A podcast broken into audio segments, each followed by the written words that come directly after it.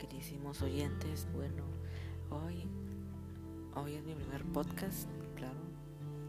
Y bueno, hoy hablaré de un milagro en medio de la escasez. Pero antes de empezar, quiero orar por ustedes y por esta palabra. Para en esto que estás en el cielo y en todo lugar, Señor, te pido, Señor, que tú seas con cada persona que me estoy oyendo.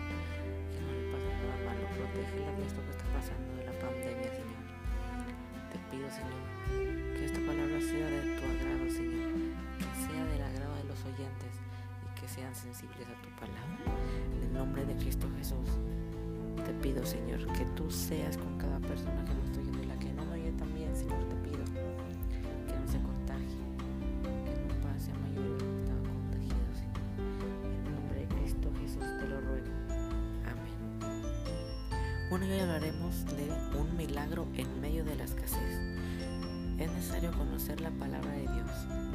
Vamos a Primera de Reyes, capítulo 17, versículo 8.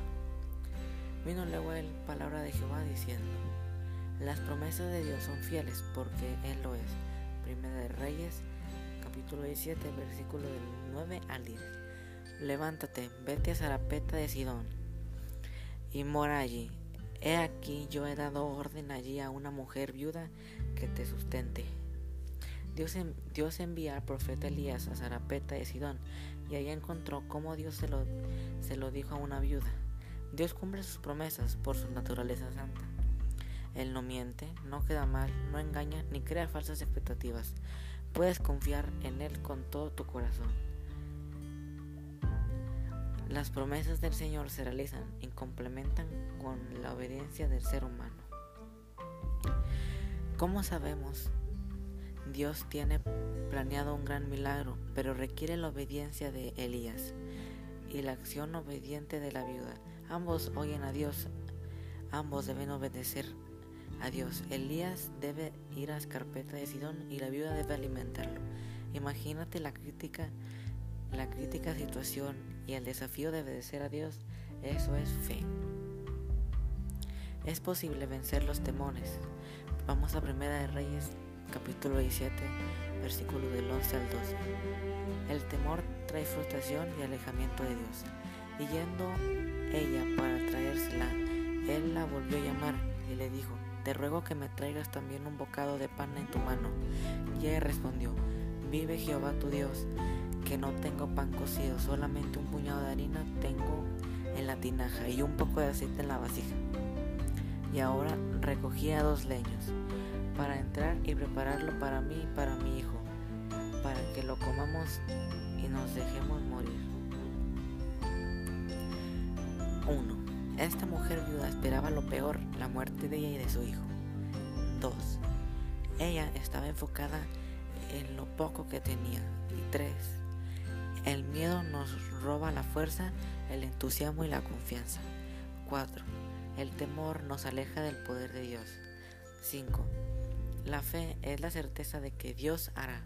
El miedo es la certeza de la catástrofe que vendrá o que se aproxima.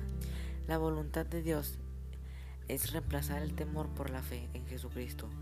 Ahí lo pueden ver en Primera de Reyes, capítulo 17, versículo 13 al 14. Elías le dijo, no tengas temor, ve, haz como has dicho, pero hazme a mí primero de ellos una pequeña torta cocida, y después harás para ti y para tu hijo, porque Jehová Dios de Israel ha dicho así, la harina de la tinaja no escaseará, ni el aceite de la vasija disminuirá, hasta el día en que Jehová haga llover sobre la faz de la tierra. Una expresión muy usada por el Señor la cita aquí el profeta Elías, no tengas temor, y posteriormente la de las instrucciones, pero hazme primero, y luego le revela la promesa de Dios.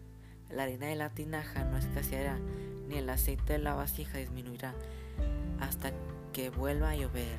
Dios es proveedor por excelencia. Debemos destacar aquí, pues es muy interesante que el lugar era Serepeta de Sidón, ya que la palabra Sidón significa casa, pesca, venado o carne de venado. Es decir, era un lugar de abundante fauna y flora, pero ahora por la sequía no había nada para comer. La verdad es que a veces así pasa en nuestra vida y entramos en un proceso de Dios de hecho. El nombre escarpeta significa taller del orfebre. Entonces es el lugar y tiempo donde Dios moldea nuestro carácter como el orfebre moldea el oro para darle la forma que Él quiere. Pongamos nuestra vida en las mejores manos, las de Dios. Él siempre tiene cuidado de nosotros. Número 3. La fe en Dios siempre triunfará. Podemos ir a Primera de Reyes, capítulo 17, versículo 15. Entonces ella fue e hizo como le dijo Elías, y comió él y ella y su casa muchos días. A pesar de todo, la viuda de Escarpeta de Sidón actuó en fe.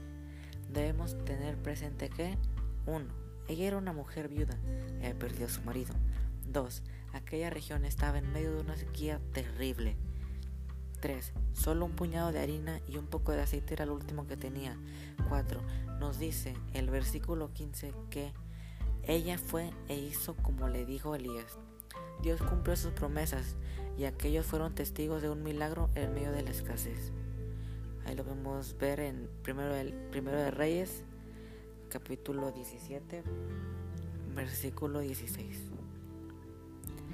Y la harina de la tinaja no escaseó, ni el aceite de la vasija no menguó, conforme a la palabra que Jehová había dicho por Elías. La Biblia nos dice que aquella sequía duró tres años y medio, y en la casa de la viuda Elías estuvo dos años y medio. Aproximadamente cada mañana, cuando ella llegaba a la cocina, ahí estaba el aceite y la harina. Allá estaba Dios cuidando de su siervo, Elías, cuidando de la viuda y de su hijo. El Señor no desampara a sus hijos. Dios usó al profeta Elías para bendecir la casa de la viuda de Escarpeta de Sidón con un gran milagro de provisión. Esto sucedía cada día que el siervo de Dios estuvo ahí, lo que nos recuerda la importancia de depender de Dios cada día. Este milagro en medio de la escasez también nos recuerda que Dios es nuestro fiel y poderoso proveedor, aquel que nunca falla.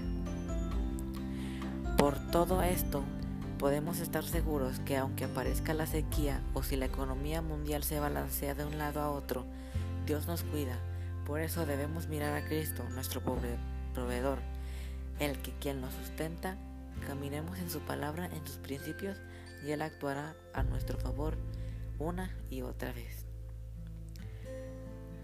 El Señor cuida y protege a sus hijos, los bendice cada día, envía la provisión sobre sus familias, cumple sus promesas. Dios tiene cuidado de sus hijos y Él espera que estos tengan cuidado de su palabra. No temas, Jesucristo es tu protector y proveedor. Él nunca te dejará ni te desamparará. Poderoso es Dios para hacer mialgias en medio de la escasez y la, y la diversidad. Bueno, y antes de terminar les quería platicar de que tres, bueno, todos de mi familia tuvimos pues COVID, gracias a Dios. Se recuperó y yo, mi hermano, mi otro hermano y mi prima, mi abuelita y mi papá lastimosamente fallecieron, pero en todo ese transcurso ninguno de mis familiares trabajó, ninguno, todo se proveyó por parte del Señor. Nosotros teníamos, me acuerdo que teníamos una cajita, un baúl y teníamos todo el momento, en ningún momento, ningún día estuvimos preocupados porque se acabó el dinero, ni los tanques de gas que necesitamos, tampoco. Dios puso a personas adecuadas, a, mi pastor, a los hermanos de la iglesia, nos daban estupendas gracias, muchas gracias a Dios porque puso sus corazones que nos ayudaran y pues dinero en ese baúl, me acuerdo que estaba lleno para todo lo que necesitábamos, tanques, eh, medicamentos y todo eso. Y es como dice aquí, el Señor cuida y protege a sus hijos, los bendice cada día, envía la provisión sobre sus familias, cumple sus promesas. Dios tiene cuidado de sus hijos y Él espera que estos tengan cuidado de su palabra. Y aquí dice que no temas, Jesucristo es tu protector y proveedor. Él nunca te dejará ni te desamparará. Poderoso es Dios para ser mi alguias en medio de la escasez y la adversidad. Bueno, vamos a orar para que Dios sea con nosotros y que no le pase nada de esto. Es muy triste porque el 23 de agosto. Mi papá falleció el 16 de agosto y mi abuelita falleció el 22 de agosto. Bueno, 21. Pero no, yo me enteré. Yo, mi hermano, mi hermano y mi primo nos enteramos siguiente, el 22. Y el día siguiente, como saben, el 23 de agosto era mi cumpleaños. Pero Dios nos reconfortó. Mi hermano estudia en línea y no podía ni siquiera despertarse. O sea, yo pasé tres semanas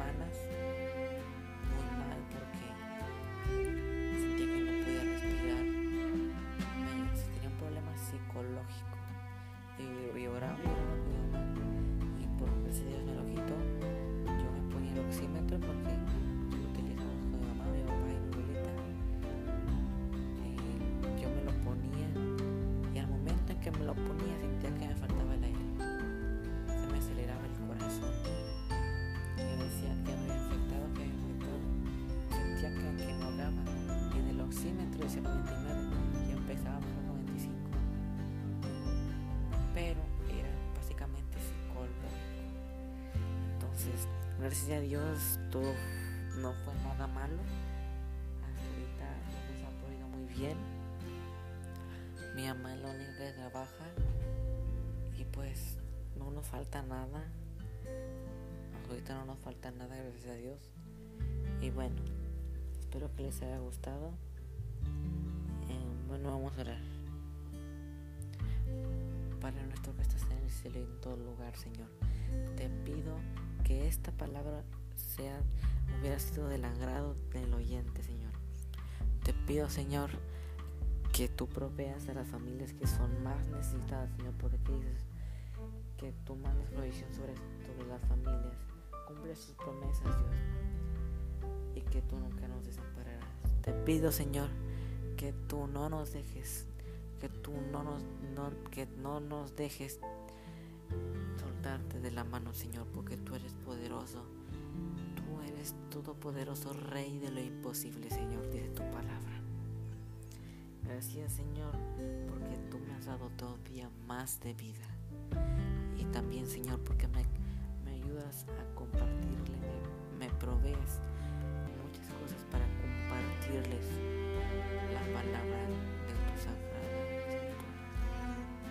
En el nombre de Cristo Jesús, Señor, te lo pido. Te pido también, Señor, las personas que están infectadas, Señor, y que están graves, también que las que no están graves, que Señor las esté protegiendo, sanando, Señor, que ponga su mano poderosa sobre ellas para que no pasen a mayores. En el nombre de Cristo Jesús, Señor, te pido que los oyentes, Señor, no les pase nada malo, no se contagien. Si están contagiados y escuchan esta palabra, Señor, te pido que tú seas con ellos. Te pido, Señor, que tú seas proveyendo cualquier cosa que se necesite. En el nombre de Cristo Jesús. Amén. Bueno, nos vemos en el próximo podcast. Espero que les haya servido mucho esta, esta predicación. Es corta, 14 minutos. Y bueno, espero que les haya gustado. Que Dios les bendiga.